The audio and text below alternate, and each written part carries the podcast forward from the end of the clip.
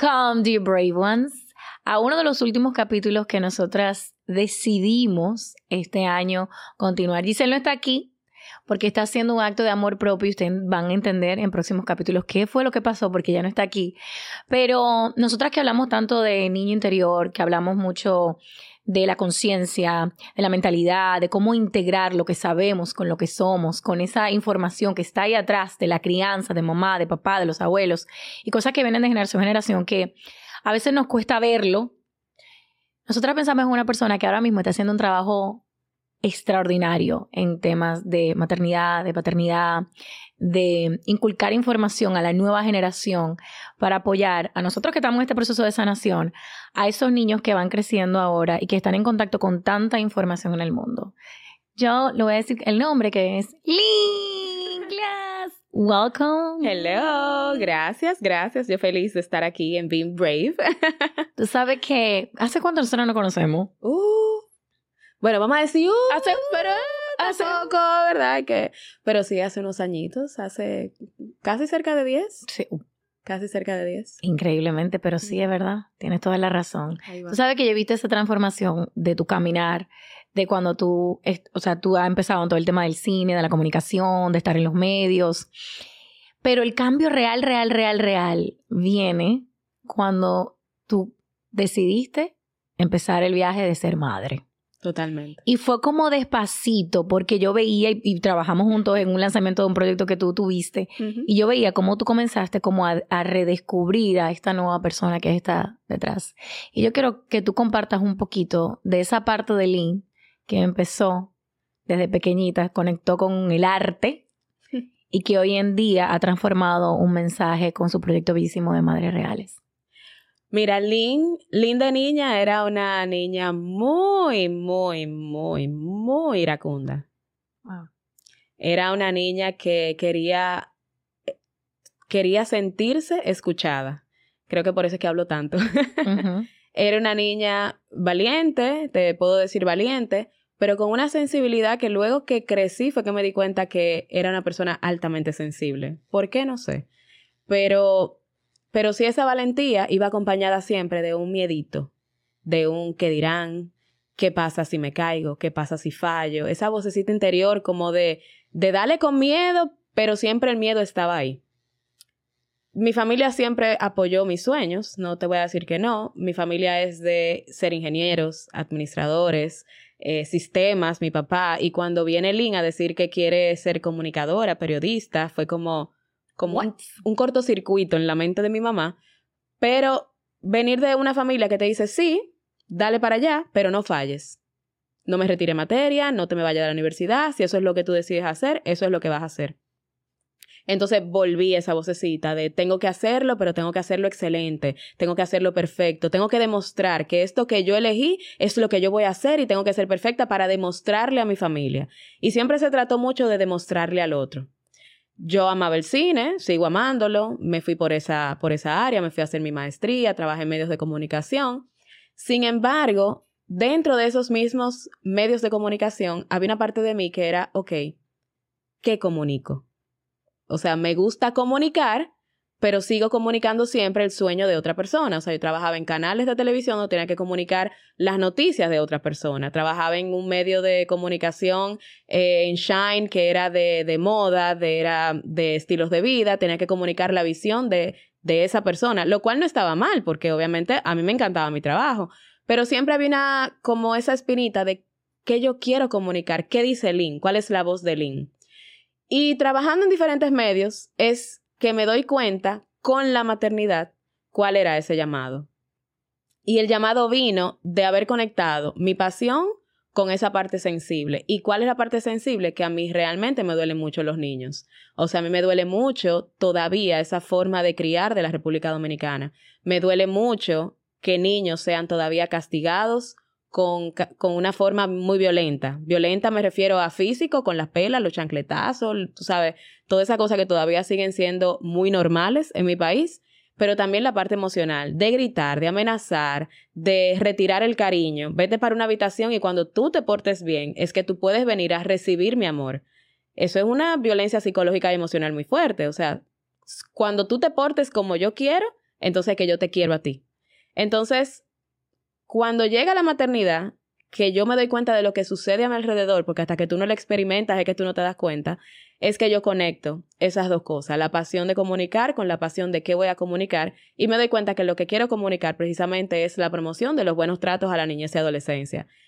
No te voy a decir que vino envuelto en un regalito y te entregamos y esto es lo que tú vas a comunicar. No, Madres Reales pasó por una transición al principio de ser una plataforma de memes, de risa, de compartir que yo no me bañaba, porque yo estaba con una niña recién nacida que quería estar arriba de mí todo el tiempo, y de entender qué era esto de la maternidad, de entenderme a mí, de entender por qué yo reaccionaba de la forma que reaccionaba, que como tú bien dices, hay que conectar con esa niña que yo fui para saber la adulta que soy ahora, y entonces qué cosas me detonan de ese nuevo niño que me viene a enseñar como un espejo las cosas que a mí no me gustan de mí o que por el contrario sí me encantan. Entonces cuando conecté con todo eso, ahí comienza a evolucionar la plataforma de Madres Reales, a ser lo que es hoy. Pero, pero no fue fácil, no fue fácil lidiar con todos esos demonios que todavía. Que todavía. o sea, eso no se va. Eh, no, no se va, no se va. todos tenemos como ese leoncito que cuando te aprietan esos botones como que sale a rugir. Eh, yo lo tenía muy desarrollado, muy a flor de piel. A mí nada más tú me tocaba, yo rugía. Pero me di cuenta que esa no es la mejor forma. Me di cuenta que las consecuencias de eso era lacerar relaciones, ya sea de pareja, con amistades, de trabajo, que luego en la maternidad era lacerar una relación con, mi hija, con, mi primogénita, y me di cuenta que no. Me di cuenta que la, las consecuencias no, no iban con lo que yo estaba haciendo, y ahí tuve que transformarme yo. Y cuando vi que era posible, entonces dije, si yo me transformé, otros. Otros lo pueden hacer. Vamos a hablar sobre esto, vamos a hablar abiertamente sobre eso. Y ahí es que se da esa plataforma de Madres Reales donde trato precisamente de concienciar un poco, de llevar ese mensaje que tampoco es fácil. no, y tú sabes que tú hablando de eso, tuvo que haber un momento, momentos, que tú dijeras, o sea, hasta aquí. ¿Tú recuerdas ese momento? Claro. ¿Cuál fue ese momento? La primera vez que yo posteé en contra de la pela. Yo perdí cinco mil seguidores en cinco minutos, o menos. Claro. En dos minutos. A mí me dijeron de todo, me dijeron, eh, eso porque tú, tú estás empezando, a los niños tú tienes que darle su chancletazo, tú tienes que darle su pela porque esa es la única forma que entienden. Y es impresionante porque ese fue un momento donde a mí me dolió tanto recibir ese, como ese, esa retroalimentación tan negativa, ese famoso hate en las redes sociales, que ese momento pudo haber marcado si yo continuaba o si yo me detenía. Y gracias a Dios, y esto lo digo para todos aquellos adolescentes que de repente están dando un mensaje o transmitiendo un mensaje, o todos aquellos adultos que piensan que están dando un mensaje que va contra corriente, manténganse. Si esa es su pasión, si ese es su mensaje, manténganse. ¿Por qué? Porque se fueron cinco mil seguidores, seis mil. Yo creo que se fueron más. Buscando el contenido. ¿Y cuántos regresaron? Y no solamente que regresaron, que regresaron porque de repente, en algún otro momento, por yo haberme mantenido muy muy afincada a esa pasión, alguien le mandó un video, alguien le mandó un post, alguien le mandó algo y dijeron, déjame acercarme con curiosidad. O de repente leyeron un libro y dijeron, wow, esto tiene que ver con lo que dijo aquella chica que yo vi en aquel momento. Y cuando se acercaron, cuando lo vivieron en sus hogares, cuando se dieron la oportunidad de cambiar y transformaron su armonía familiar y regresaron, regresaron con más fuerza. Y si yo no hubiese continuado con esa labor, esa familia no se hubiese renovado, esa, familia, esa familia no hubiese tirado para adelante. Entonces, al final, eso me pasa todos los días, todos los días. Y a veces uno, cuando está creando contenido que tal vez puede ser sensible, porque es un tema sensible, porque cuando tú le dices a un papá que, entre comillas, no está haciendo algo bien, que yo nunca trato de, de usar esas palabras, sino podemos hacerlo mejor, podemos transformarnos, podemos seguir creciendo como seres humanos para crecer como padres, eso duele. Porque cuando alguien te toca una espinita y te dice eso no está bien, tú estás haciendo algo mal y te llena de culpa, que de por sí la maternidad viene con un látigo integrado, entonces eso remueve mucho. Remueve mucho porque el niño que más, el niño que más te reta es el que más te invita a crecer. Pero te invita a crecer porque tú tienes que cambiar algo de ti. Sí. Pero eso no es fácil verlo. Ponerse esos lentes y realmente ver esa situación y decir, ah, wow, es que ese niño está llamando mi atención y yo no le estoy correspondiendo con una escucha activa porque a mí no me escucharon. O ese niño quiere jugar conmigo en el piso y yo no soy capaz de soltar el celular y sentarme en el piso a jugar porque nadie nunca se sentó conmigo a jugar y ahora yo no lo sé hacer. Y ahora yo sentarme en el piso me cuesta. Pero cuando tú haces esa reflexión, cuando tú realmente conectas con ese niño interior, que fue también eh, violentado, que fue también, eh, hubo negligencia emocional, entonces es muy difícil tú hacer ese cambio y tú darle a ese niño lo que él está necesitando ahora cuando tú no lo obtuviste. Ok, vamos a entrar en materia ya. Dime, arranca para los padres y madres que nos están escuchando en este podcast. ¿Cómo tú comienzas esa transición? Porque esa transición que tú hiciste, ¿por dónde empezaste tú para decir, ok, hasta aquí? Cómo yo comienzo a aprender, qué yo necesito buscar, qué herramientas para yo comenzar esa transformación yo. Y desde la conciencia, que es lo más retador. Porque lo que tú dices, te, tú estás aquí y te topan y tú... Pero te vuelven y te topan y ya tú sale el inconsciente, que es la información que está ahí guardada de ese niño no cuidado, no protegido, no escuchado. ¿Qué herramientas, qué cosas tú le dices, mira, vamos a empezar por lo básico para comenzar ese cambio? Mira, la primera vez, para decirte cuál fue el momento que a mí particularmente como, fue un momento como de insight, yo recuerdo que yo, mi hija no podía tener un año, tal vez tenía cerca del año. Y mis amigas me dijeron, vamos a un restaurante, un brunch, una cosa. Y yo me llevo a mi hija, a una niña, a un restaurante, que todas las mesas están pegadas una de otra, no le llevo juguetes, nada. Creo que estaba cerca de su hora de la siesta, a mí se me olvidó, yo ni le di mente a eso. Obviamente, la niña siendo niña, hizo aquella rabieta, se puso súper intensa, comenzó a tirarlo todo. Y todo el mundo me decía, tu hija tiene algo raro, a los niños hay que hacerle esto, a los niños hay que jamaquearlo, a los niños otro. Mira, Lisaura, fue tanto lo que yo me detoné, que yo literalmente le di mi tarjeta a alguien, yo me senté en el carro con la niña llorando, yo me puse a llorar, yo llamé a mi esposo y dije, yo no aguanto la maternidad. Fue un momento como una, fue como una olla de presión. Y ese día, mi esposo se va con la niña, yo salgo de la casa porque yo no quería estar más ahí. Y yo dije, algo tiene que cambiar. Algo tiene que cambiar. Porque esto no es normal. O sea, esto no es normal que yo haya sentido incluso la necesidad de darle a ella. ¿Por qué yo le daría a una persona tan indefensa? Pero entonces en ese momento dije, pero no tengo otras herramientas. Que si no hago eso, ¿qué es lo que voy a hacer? Porque también las redes sociales se llenan de no hagas, no hagas, no hagas, no hagas. ¿Qué hago? ¿Qué hago? Entonces en ese momento dije, bueno, cuando uno no sabe algo, ¿qué uno hace? Estudiar, leer, buscar, investigar. Yo dije, bueno, si yo no quiero dar pelas, ¿qué es lo que yo voy a hacer? Y comencé a leer y comencé a educarme. Y dije, alguien tiene que haber escrito algo. Te, te, juro, yo no sabía. Yo no sabía que nadie había escrito nada de maternidad. Yo no sabía que habían libros de nadie, métodos de crianza. Yo no sabía nada. Pero dije, alguien le tiene que estar pasando lo mismo que a mí. Sí. Y comencé a investigar, comencé por amor y lógica, disciplina positiva. Y yo dije, bueno, si ya no vamos a meter en esto, vamos a meternos de lleno. claro, vamos a aprender de verdad. un fin de semana entero a capacitarme, disciplina positiva, un diplomado, una cosa. Y dije, vamos a hacer la maestría de la crianza. Pero yo lo estaba haciendo para mí. Claro. Y luego me di cuenta, cuando lo comencé a aplicar en mi hogar, que sí funcionaba, que yo me comencé a cambiar, que comenzó a cambiar eh, todo, porque cuando tú cambias es que realmente las cosas cambian. Yo dije, pero esto lo tiene que saber todo el mundo. Claro. yo quiero que te lo sepa todo el mundo. Entonces yo creo que el primer paso es el reconocimiento. Si tú no reconoces, tú puedes ir 20 veces a una cita psicológica y si tú no reconoces que tú tienes un problema, tú no vas a avanzar. Si una persona alcohólica no reconoce que es alcohólica, no importa todos los tratamientos y a todas las reuniones que vaya, no va a hacer el cambio porque tiene que tomar pasos para cambiar esa situación. Entonces yo creo que lo primero sería tú ser sincero contigo misma, como mamá o papá, y decir, ¿qué, qué es lo que está pasando? ¿Qué cosas aquí no están funcionando? ¿Qué me detona? ¿Qué, qué yo quisiera cambiar? ¿Qué a mí no me gusta de, de esta crianza? Siéntate, haz una lista y comienza a leer. Y si no te gusta leer, hay 20.000 podcasts. Y si no te gustan los podcasts, hay 20.000 películas, documentales, audiolibros. Hay, existe información que nuestros padres no tuvieron. No. Ahora hay de todo. Entonces, yo creo que lo primero es reconocer, hacer tu lista e investigar qué va contigo. No todo es para todo el mundo.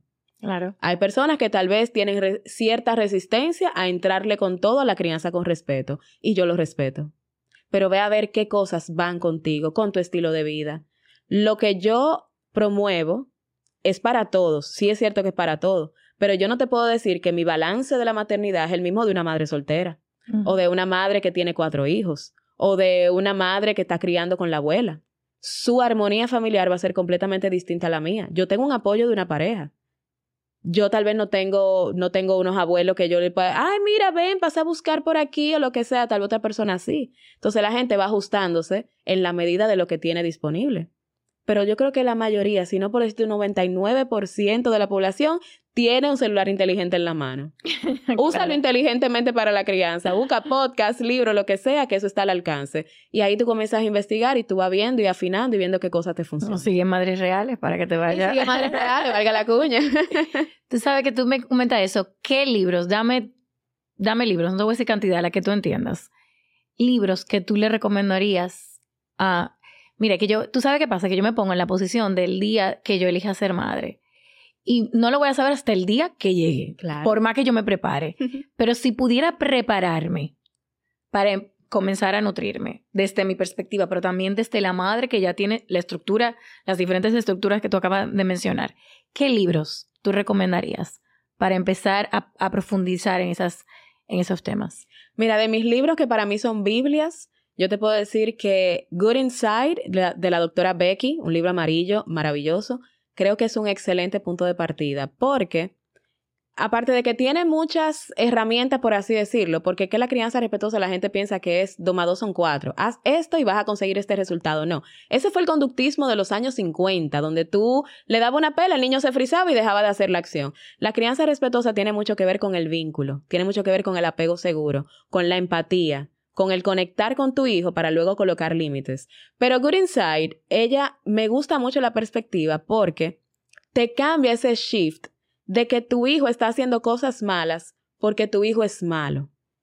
Y cuando tú comienzas a ver a tu hijo como la persona buena que es, que está cometiendo comportamientos inadecuados a su entorno social, entonces tú te das cuenta que lo que tú tienes que ajustar son los comportamientos, no a tu hijo, no modificar a tu hijo. Tu hijo y todos los seres humanos llegan buenos al mundo. Ellos no vienen a hacer cosas malas, ellos no vienen a, a, dañar, ellos no vienen... Pero claro, un niño que está jugando en el bosque, con piedra, tirando piedra al río, eh, corriendo, enlodándose, ese niño está bien, pero si hace exactamente eso mismo en un apartamento con cuatro paredes, ese niño se está portando mal. Ajá. Entonces, es el mismo niño. Es el mismo niño que necesita saber que en la casa hay otras reglas y hay otros límites, que no puede hacer tal cosa, pero él sigue siendo un niño bueno. Y luego de eso, yo te diría El cerebro del niño, de Daniel Siegel y Tina Payne. Ese libro espectacularmente te habla de las etapas de desarrollo, porque no es lo mismo tú pensar que lo que está sucediendo en la mente de un niño de un año es lo mismo de lo que sucede en la mente de un niño de seis o de once porque van procesos de desarrollo diferentes y se comportan de acuerdo a su etapa de desarrollo. Y cuando tú entiendes eso, que los terribles dos son un pico de crecimiento cognitivo versus son terribles porque el niño es terrible, entonces tú tienes más empatía con ese ser humano que está teniendo un desborde emocional y no sabe qué hacer con toda esta rabia que tengo cuando tú me quitas un dulce. Entonces, cuando tú entiendes eso, tú puedes ser más empática. Esos son dos libros que me encantan. Te puedo mencionar Bésame Mucho de Carlos González, te puedo mencionar eh, de Becky Bailey, Educarlos con Amor, de Disciplina Positiva, de Lynn Lott y de, y de, ajá, de Lynn Lott. Em, pero yo creo que esos para mí son como Biblias de entender a tu hijo y aprender a conectar con tu hijo más que quererlo corregir todo el tiempo. Sí, porque es que primero te tienes que conocer tú. Claro. Es como que me tengo que conocer yo primero para ver de dónde vienen mis heridas, cómo funcionan, pero yo lo te voy a decir desde la perspectiva de tía porque no, no, no soy madre. Pero puedo entender una parte del comportamiento inconsciente de cuando reacciono ante ciertas circunstancias con mis sobrinos. Y yo digo, Dios mío, pero ahí viene la programación inconsciente de, cómo mis padres reaccionaban ante mí ante ciertas circunstancias. ¿Cómo salgo de ahí? ¿Cómo salgo de reaccionar? O sea, ponte en la posición tuya de madre en un momento de crisis de tu hijo. Ajá. ¿Qué, Dame algunos, dame tips, por favor. Mira, yo estoy pensando en padre, que yo digo, los padres tienen que tener este podcast así. Mira, lo primero, eh, sí, tú te puedes leer muchos libros y todo, pero cuando tú haces un reconocimiento de que algo en ti necesita ser cambiado, ahí tú te vas a acercar a un profesional de la salud mental. Porque, por ejemplo, ¿qué pasa? ¿Por qué nosotros reaccionamos de la forma que reaccionamos? Todo tiene que ver cómo fue construido el modelo mental en nuestra primera infancia. ¿Y qué es un modelo mental? Por ejemplo, si, yo crecí en un ambiente autoritario donde cada vez que yo cometía un error me gritaban, me castigaban, me pegaban, mi sistema nervioso aprendió a ponerse en modo alerta todo el tiempo ante un momento estresante. ¿Qué quiere decir eso? El ser humano, el, cerebro del ser humano se desarrolla por etapas y la etapa más bajita, o sea, la primera parte de nuestro cerebro, es donde están las emociones, donde está el sensor de peligro, la amígdala cerebral. Entonces, si esa amígdala constantemente está en modo alerta, está pensando que, es que me está persiguiendo un león, cuando yo me enfrente a un momento estresante de la maternidad, va a salir ese automático con el que yo fui criada. Entonces, eso es lo que se llama un sistema nervioso desregulado. Si yo ando por la vida desregulada, tú sabes también qué puede pasar, que yo procrastine, que yo no esté orientada a las metas, porque ese sistema de alerta tiene tres habilidades, o correr, o, o exacto, huir, o pelear, o paralizarse. ¿Y qué es la procrastinación? El paralizarme. Entonces mucha gente dice, pero ¿qué tiene que ver la procrastinación con la crianza? Tiene que ver con eso, que cuando tú estás estresada, tú tienes esas tres habilidades. Huir, luchar o paralizarte. Entonces, si así es que tú reaccionas ante cualquier cosa que te pase en la vida y tú no buscas la paz interior, eso mismo es lo que tú le vas a transmitir a tu hijo y vamos a seguir con esa rueda, con esa rueda, con esa rueda, de gritar, de pegar, de violentar. Entonces, ¿quién tiene que cambiar e encontrar su paz primero? Soy yo como adulto. Porque mis hijos son un espejo. Ellos van a actuar como yo actúe. Si, si ante un momento estresante yo abrazo a mi hijo y yo le digo, tranquilo, todo va a estar bien, se te cayó el helado, tranquilo mi corazón, nada más hay que recogerlo. Y si en ese momento yo actúo con tranquilidad, yo no le estoy desregulando su sistema nervioso. Y él aprende a que cuando ocurren momentos estresantes de la vida, como caerse ese helado, él va a tener la capacidad de regularse, él va a tener la capacidad de, tranquilizarse, porque su modelo se lo enseñó. Pero para yo enseñar eso, yo lo tengo que aplicar primero. ¿Cómo yo practico eso? El mindfulness, el autocuidado. Si yo como mamá ando por la vida estresada todo el tiempo y no me dedico tiempo para mí, voy a andar desregulada. Si yo lo que oigo es música rock eh, eh, estresante todo el tiempo y no le bajo dos, a, la vida esta caótica que vivimos, que todo es para huyendo, que para ayer, que para ayer y, hay que revisar el WhatsApp y hay que responder de una vez, porque si, si no, tranquila, el mundo va a seguir girando. Pero tú tienes que bajarle, tú tienes que tranquilizarte, porque una mente en paz es la única manera de yo criar y transmitir esa paz. Sí. Tú no ves que cuando la gente vibra, y tú lo sabes porque yo sé que ese es nuestro idioma, la gente vibra. Si ustedes hubieran estado aquí antes de esta grabación, súper en paz, chilling, tranquilo, y yo llego por esa puerta con un acelere, y tú no sabes qué me pasó en el tráfico, y qué esto, y que mi casa, ustedes de escucharme, yo no te estoy poniendo una mano. Pero lo sentí. Pero tú lo sientes y tú te estresas, y hubiésemos empezado esta conversación medio estresadas. Entonces, cuando llegue ese momento estresante, tranquila, todo va a pasar, todo va a estar bien y luego entonces tú atiendes la situación del lugar, luego tú te enfrentas a la vida. Y eso es resiliencia mental. Cuando yo aprendo a hacer eso, cada vez más yo me convierto resiliente, cada vez más yo estoy programando a mi cerebro a no reaccionar, sino a pausar y luego accionar con pausa. Y ya cuando yo hago eso como 20 veces o 20 millones de veces, como 60 porque hay 10 y hay 10, ya yo lo convierto en un hábito. Sí. Y ya ese es mi nuevo automático. Y ya yo pude reescribir la historia de mi mente. Ya yo pude reescribir que mi automático no sea el león, sino que mi automático es un osito, panda que va chilling. y que sí, va a haber momentos, te viene un carro a chocarte, tu, automático está ahí. Y para eso sirve el miedo, para eso sirve la adrenalina, para eso sirven esos, esos activadores eh, estresantes para cuidarte, para, para cuidar tu vida. Pero ese no puede ser tu automático todo el tiempo que se cae un helado no es el fin del mundo, que el niño se ensucia no es el fin del mundo. Si tú te pones a ver realmente la cosa que nos estresan a la madre, son, son, son disparates. Son cositas. Son disparates. Rayaron la pared, vamos a limpiar la pared. Entonces, cuando tú comienzas a ver al niño por el niño que es y comienzas a buscar paz en tu vida y comienzas a tranquilizarte y a bajarle dos, y señores, si yo lo he podido hacer, Dije, yo, es posible. A mí me da mucha risa porque la gente ve las redes sociales y me dice, es que eso solamente te sale a ti, que tú eres una mujer paciente, y yo, y mi familia. Dije, no, no, no, no es la misma gente, no, es la misma persona. Entonces es posible. Pero hay que hacerlo, hay que ser consciente, consistente, perseverante y hay que hacerlo. Tú sabes que a mí me pasa mucho y quiero que lo pongamos los dos puntos.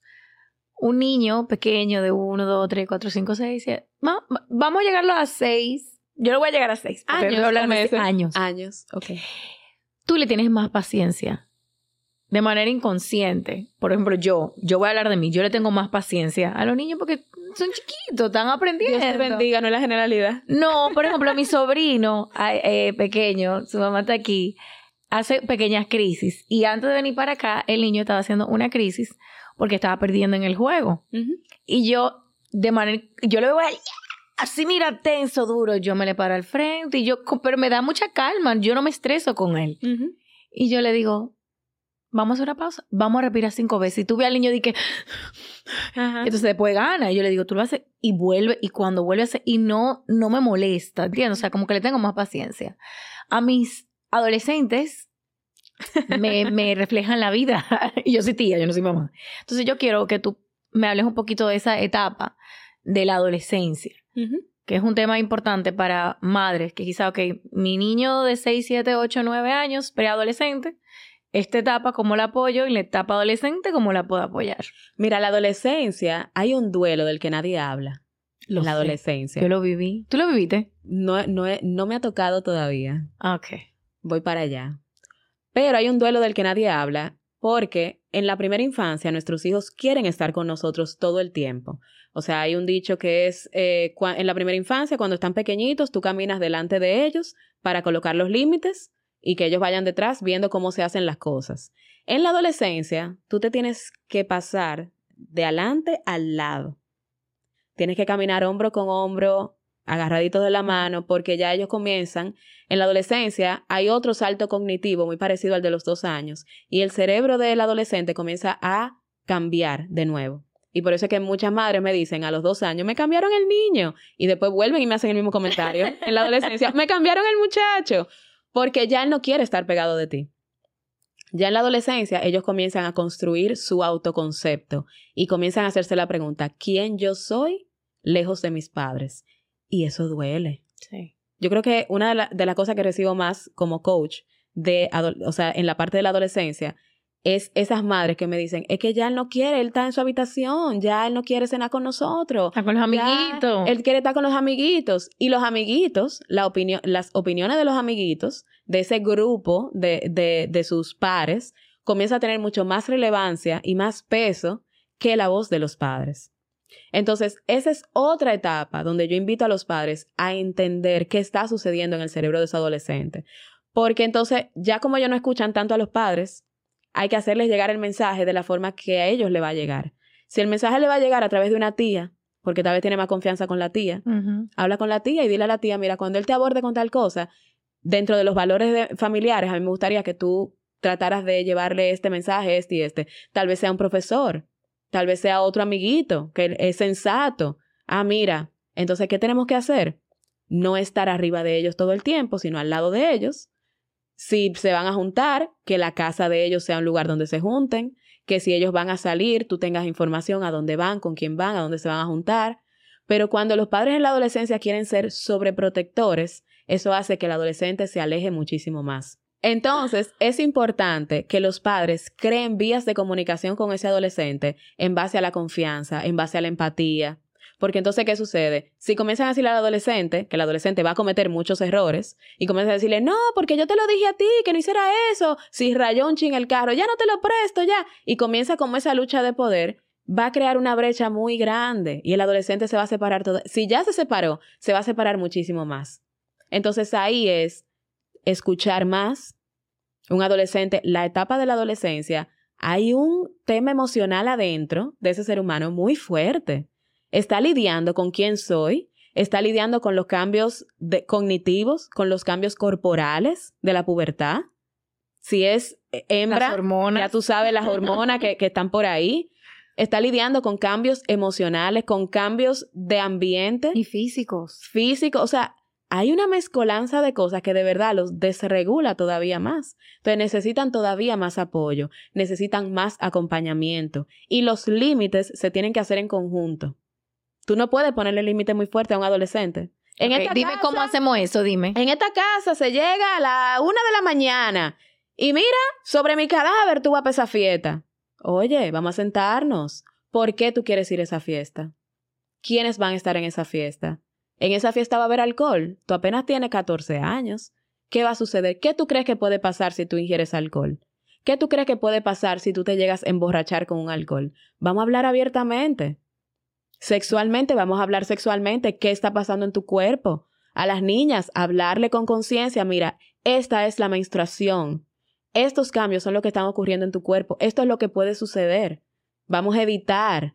Vamos a educarnos. Porque entonces tenemos miedo de tener esas conversaciones, pero está Google, está el amiguito, el amiguito. está el otro que te va a decir desvirtuadamente 20 mil cosas.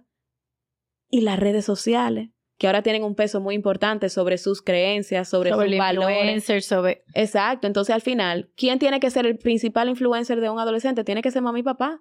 Tiene que colocarles reglas y tiene que decir, y tiene que hablar abiertamente de las cosas. No tengamos miedo de hablar con nuestros adolescentes. Y no tengamos miedo de que nuestro adolescente se va a molestar con nosotros. Claro. Si dentro de mis valores está que no se va a ir para un concierto de Bad Bunny, porque eso no está dentro de mis valores, y se va a molestar ese adolescente, que se moleste. Que se moleste. Si dentro de mis valores está que él no vaya para esa fiesta, yo les puedo explicar, mira la letra, mira lo que va a ver, mira el contenido, y eso no va con nosotros. Se va a molestar. Sí. Pero también vamos a abrir la conversación. ¿Qué tú piensas de esto? Y algo que a mí me encanta, porque lo escuché de, de una persona que respeto muchísimo, y para mí ha sido como e, e, ese wow moment, es la pregunta principal para todo adolescente. En vez de por qué, es para qué. Mami, yo quiero una tableta, ¿para qué? No por qué, no porque mis amiguitos lo tienen, ¿para qué? Mami, yo me quiero poner esa ropa, mami, yo quiero esto, mami, ¿para qué? Cuando tú le preguntas el para qué a un adolescente, tú lo pones a pensar. El por qué está claro. Porque yo quiero un, un, iPad, porque yo quiero una tableta. Bueno, mi amiguito lo tiene, yo quiero un iPhone porque el último iPhone y yo lo quiero. ¿Para qué? ¿Tú lo vas a usar para algo educativo? ¿Para qué tú lo quieres? ¿Para abrir redes sociales? ¿Para qué tú lo quieres? ¿Para qué? ¿Para qué? ¿Para qué? ¿Para qué tres veces? A ver, ¿Qué razonamiento hay detrás de lo que es Ay, yo soy adolescente, tú puedes ser coach. Yo soy una adolescente. Pero yo creo que eso funciona para todo el mundo. Sí, pero lo que eso funciona para todo. ¿Para qué? ¿Para qué yo quiero aprender esto? ¿Para qué yo quiero hacer aquello? Y eso te pone como a, razonar un poquito mejor em, todo lo que tú vayas a hacer. Pero yo creo que eso que tú estás comunicando es tan bueno porque es como tú dices, los padres no vienen con un manual para ser padres tú lo haces con la información que tú tienes, el momento que tú tienes. Y el tú introducirte en este mundo y comenzar a aprender sobre esto, es un acto de valentía, por amor a ti, por amor a tu, eh, sabes, a tu familia. Y ahí es que yo quiero que tú, sé como cuando, cuando estás hablando, cada vez que tú, tú, estás hablando algo, yo veo imágenes. o sea, yo voy creando momentos de infancia, cuando pasó tal cosa, en el adolescente, en el momento tal para hacer un acto de presencia importante para, para esa madre, para ese padre que en este momento te está escuchando. El acto de presencia para ellos primero. ¿De qué manera yo puedo, yo no diría ni siquiera integrar, porque la integración viene con la información y con la práctica, pero de qué manera yo pudiera como comenzar a dar un switch en mi estructura mental para yo poder implementar eso que tú me estás comunicando? La palabra clave es intencionalidad. Cuando no hay intención, no hay acción. Si yo mañana quiero perder 5 libras, yo tengo que pararme de la cama y tengo que ir al gimnasio y tengo que comer saludable. Si yo quiero transformar algo en mi crianza, yo tengo que pararme de la cama, tengo que intencionalmente ver qué es lo que quiero cambiar y hacerlo realidad. Y accionar. Entonces, muchas veces andamos por la vida, por eso que tú decías, de, es que ser padre no tiene un manual, eh, no nos educan para ser padres. Señores, todo el mundo, todo ser humano llega a este mundo como una raza tabla. Perdón, Pero es verdad. Eh, tabla rasa. Pero es verdad. Y dije el chapulín. Tranquila, que yo, eh, mi comunidad sabe que yo soy la persona que digo una palabra que no va. Yo soy chapulín, o sea, yo digo, yo digo todo al revés. Entonces quise ser así muy reflexivo y me fui en una. Pero todo ser humano llega a este mundo como una tabla rasa. Entonces, cuando tú me dices, eso no es una excusa, tú decirme, bueno, es que para ser padre no hay que estudiar. Señor, hay que estudiar para todo. Tú quieres ser ingeniero, tú tienes que estudiar. Tú quieres ser comunicador, tú tienes que estudiar. Para todo. Tú quieres bailar ballet, tú tienes que anotarte en clase de ballet. Entonces, ¿cómo tú no vas a estudiar para el trabajo más importante que tú vas a hacer en toda tu vida, que es criar a otra persona? Entregar a una o dos o tres personas al mundo. ¿Tú sabes la responsabilidad que hay detrás de eso? Entonces, con eso no vamos a ser intencionales. Hay que ser intencionales. Si yo necesito cambiar algo de mí, yo tengo que ser intencional en ese cambio. Yo tengo que pararme, yo tengo que leerme 10 páginas todos los días de un libro de crianza. Yo tengo que ir a un taller, yo tengo que ir a un congreso. Porque si tú sabes dentro de ti que hay algo que necesita cambio y no lo haces, no puedes culpar a más nadie que a ti. Claro. Porque no estamos viviendo en un mundo donde no hay información. No solamente tenemos información, tenemos herramientas de sobra para conseguir esa información. Entonces, al final, si yo le pregunto a la mayoría de la gente, tú tal día con la última serie de Netflix, la mayoría te va a decir que sí. Yo amanecí viendo ese episodio. Ah, entonces hay tiempo. Entonces no me digas que tú no tienes tiempo, hay tiempo. Tú puedes elegir, cuando tú vas en el carro, tú puedes elegir no poner música y elegir poner un audiolibro. Cuando tú estás en el gimnasio, tú puedes elegir no poner música y poner un audiolibro. Entonces tiempo tenemos porque todo el mundo tiene la misma 24 horas. Y si alguien es millonario con las 24 horas que tiene y yo no, yo tengo que reevaluar que yo estoy haciendo con 24 horas. Ser más intencional. Entonces, la palabra en la crianza, para mí clave es intencionalidad. Yo todos los días tengo que ir un paso adelante. Y ojo, te vas a equivocar. Te vas a equivocar. ¿Cómo nos equivocamos? Haciendo 20 mil cosas. Por eso cuando estamos estudiando hay exámenes donde tú te equivocas, donde tú sacas notas y de ahí también tú aprendes. Tú te vas a equivocar. ¿Y qué tú vas a hacer? Ese día tú vas a aprender de ese error y vas a decir, ah, mira, esto, esto me detonó. Mañana yo voy a trabajar en esto en específico. Y tú vas a escoger una cosa, porque no es ahora que vamos a cambiar de la noche a la mañana. No, mi amor, eso, no es, de la mañana. trabajo ahí, mira. Eso es trabajo constante. Y empezar con algo, porque también no podemos querer cambiar todo de golpe. O sea, ¿cuánto se toma para tú hacer una carrera? O sea, más, para tú aprender a escribir, a leer, tú pasaste el colegio entero, después la universidad, la maestría. O sea, fueron muchos años de aprendizaje. Entonces no podemos pretender ahora que yo voy a cambiar y ser la madre que quiero ser de la noche a la mañana. Eso te va a costar, pero elige una sola cosa. Si es que tú gritas mucho o tú hablas muy alto, trabaja una semana o dos semanas en que cada vez que tú notes que estás hablando alto, tú vas a bajar la voz. Y trabaja en eso. No te abrume con que hay que leerle cinco cuentos al niño, con que hay que hacer la lonchera perfecta, con que... No, no, no, no. Concéntrate en que en estas dos semanas tú quieres bajar tu nivel de voz. Y ya, y tú le vas a decir a todo el que esté a tu alrededor, mira, cuando yo esté hablando un ching alto, porfa, para que me haga así en el hombro para yo bajar la voz. Ya, intencionalmente tú te estás enfocando en una cosa. Y cuando eso tú lo tengas ya un poquito como más avanzado, entonces tú te enfoques en otra. Mira, en este mes yo me voy a leer un libro de crianza. Y no te lo vas a leer de una sentada. Todos los días yo me voy a leer cinco páginas. Voy a subrayar lo más importante, lo voy a anotar y lo voy a leer durante el día. Ya, cinco páginas. Cinco páginas son como cinco minutos, diez minutos, menos. menos. Ya, diez minutos, hasta en el baño.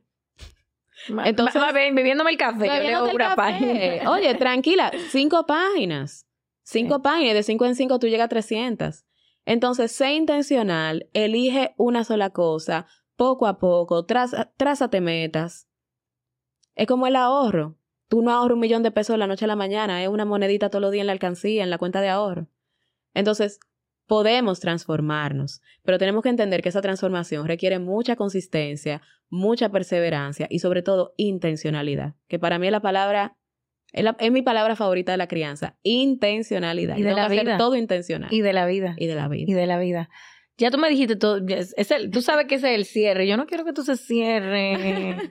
Tenemos que hacer volumen 2 para el 2024, donde ya tú vas a tener reloaded. Pero el, el, el, el eso, el, el tú comunicar yo cuando tengo mucha información, así cuando estoy cogiendo mucha información, mi mente va a mil. Y yo quiero preguntarte 20 cosas y no me sale nada. Dale. O sea, te quiero preguntar. dime así, como hacen de que es rápido. Le repito, decir que una palabra, tal cosa. Sí, es como desglosar un poco todo esto del tema de la crianza.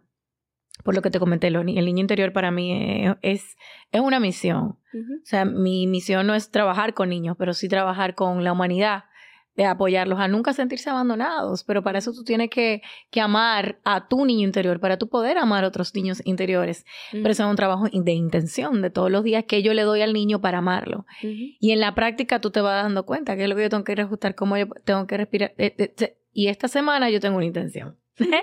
y mi intención va muy alineada con la que tú pusiste. Buenísimo. Pero ya en la parte de cierre y demás, ¿cómo Lynn a través de su plataforma, Madres Reales. Sé que con el contenido está haciendo un trabajo extraordinario, pero ¿cómo tú apoyas directamente a esa madre que necesita en este momento? O sea, yo necesito una mano derecha, necesito una mano izquierda. Alguien que me guíe en este camino con este tipo de informaciones en acompañamiento. Mira, yo hago consultas individuales. Eh, porque, por ejemplo, me, me, hacen a veces muchas preguntas por mensaje directo, en los comentarios. Pero eso como tú mandarle una foto al, al del taller del carro, eh, hay que llevarle el carro. Entonces, lo mismo con las madres. Eh, puede ser conmigo, puede ser conmigo de verdad, pero tengo muchas colegas también que cualquier cosa están también a la orden. Pero ese, ese contacto individual a veces es muy necesario para entendernos mejor. Cuando nosotros nos damos cuenta que vemos el mundo no como es, sino como somos, vamos a entender muchísimo mejor por qué hacemos y por qué reaccionamos de la forma que lo hacemos. Como yo te decía ahorita, yo era una procrastinadora a nivel Dios. O sea, yo te podía dejar todo para el viernes y el viernes yo te resolvía todo. Pero me daba cuenta que era porque había una parte de mí que no quería fallar. Por lo que te decía al principio. Mm. Entonces yo dejaba de hacer las cosas porque mientras yo no las hacía, yo no fallaba. Entonces yo procrastinaba. Y cuando yo conecté con esa niña interior de por qué ¿Por qué había una parte de mí que no caminaba, que no avanzaba, que no se lanzaba? Era porque tenía miedo al rechazo, tenía miedo al que dirán, tenía miedo a algo, a algo yo le tenía miedo. Pero yo tuve que hacer mucha reflexión, yo tuve que eh, hacerme acompañar. Sí, pero ese trabajo interno a veces tú no lo sabes hacer sola. Entonces tú necesitas un acompañamiento psicológico, de coaching, de lo que sea. Entonces estoy a la orden para cualquier madre que necesite eso, eh, porque a veces hasta en el desahogo, hasta cuando alguien se desahoga contigo y, tú te sientes como libre de que nadie te juzgue, es como, ay, también eso es un respiro. Y las madres de ahora, que creo que lo, lo dije en un reel, la madre de ahora estamos muy cargadas, con muchos estereotipos, con muchas influencias, con muchas expectativas. O sea, queremos ser las mejores empleadas, pero también la mejor madre y a veces todo el mundo choca muchísimo. Entonces, eh, hazte acompañar. Y si no es con alguien de la salud mental, busca una amiga, salgan, desahógate, alguien que no te vaya a juzgar. Pero tú necesitas ser escuchada, tú necesitas que alguien entienda por lo que tú estás pasando www.madresreales.com. Ahí estamos a la orden, talleres, cursos, charlas, congresos. Todo. De todo un poco, haciendo lo mejor que se pueda para acompañarlas y al mismo tiempo acompañarme a mí, que a veces se me va la guagua.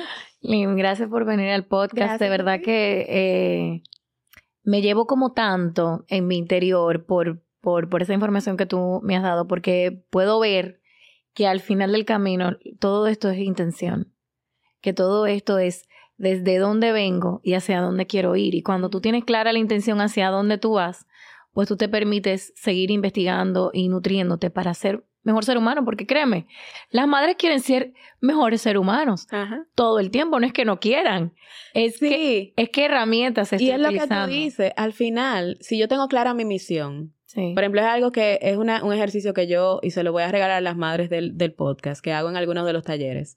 Si tú te sientas en este momento y cierras los ojos, y alguien viene y te toca el hombro, y es tu hijo, 20 años en el futuro, ¿Qué cualidades te gustaría que tuviera ese hijo?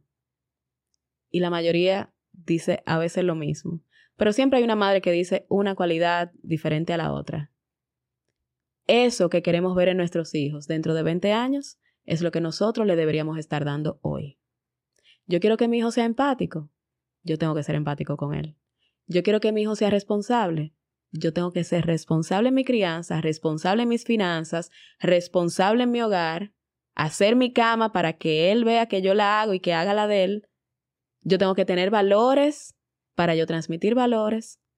Entonces, cuando tú ves esa lista de ese hijo perfecto, porque es un niño perfecto que pintaba en el futuro, cuando yo veo esa lista, ahí es que yo me doy cuenta que esa lista es lo que yo tengo primero que aplicar en mí.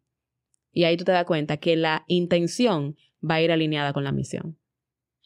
Bueno, señores, este es el final del capítulo. Ya Lynn lo cerró. Lynn, gracias de verdad. Gracias a ti. No voy a agregar más nada. Dejo a las madres con, esa, con ese análisis interno. Thank you for coming. Y ustedes, bye.